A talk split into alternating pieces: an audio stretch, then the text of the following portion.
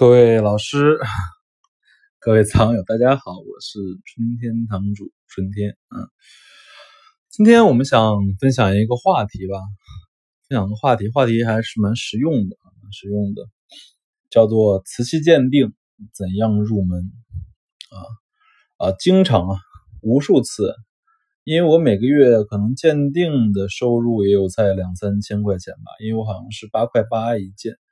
等于说，我每个月鉴定的收入可能有三百件不到的水平，就是帮别人鉴定。所以，我想我还是有资格来回答这个问题，就是说瓷器鉴定怎么来入门这件事情啊。我其实想了半天啊，是八个字，这八个字就是用钱入门，熟能生巧啊。这句话其实也挺露骨的哈，就是瓷器鉴定你要玩的好啊，你必须得花钱啊。就是好枪手、神枪手都是子弹喂出来的，好眼力都是钱堆出来的啊！这句话着实不虚啊，着实不虚。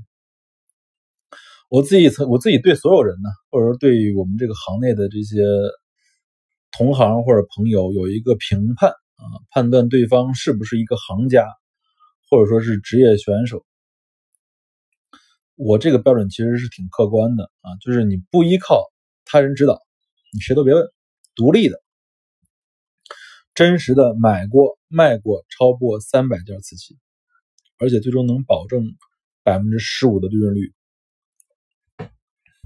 啊，这个标准其实我觉得一点都不高啊，就是独立完成三百次交易，保证十五的交易，保保证十五的利润率。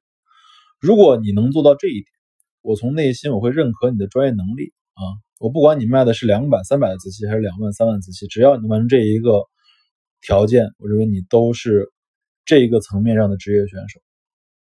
而只有认为只有只有这样的职业选手，我才认为他拥有瓷器鉴定的能力啊啊！当然，这个这个这个条件也很残忍了，就是我认为大量体制内的专家啊是完成不了这样的这样那样的条件的，因为很多专家连一件儿。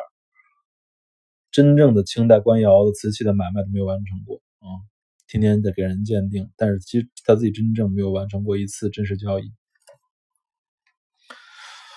嗯，我来说一下吧。嗯，首先就是瓷器鉴定啊，其实是古玩买卖的第一步啊，这才是最最初的一步。其实古玩买卖应该是有五个步骤，五个步骤。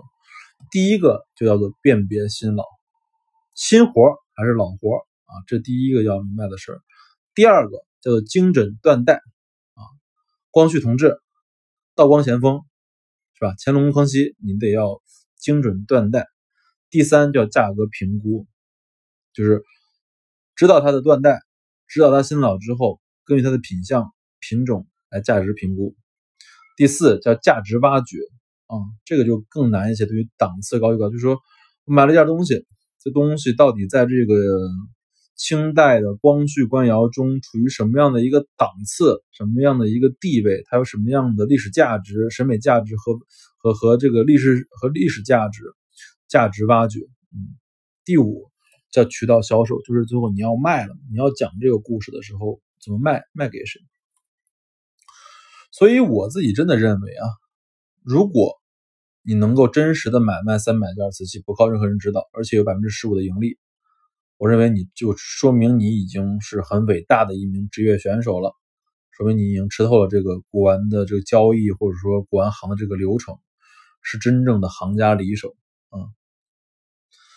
而其实我们再往下说这个条件啊，就是再回到我刚说的那句话，用钱入门，熟能生巧。为什么说又回到这句话里面？就是说。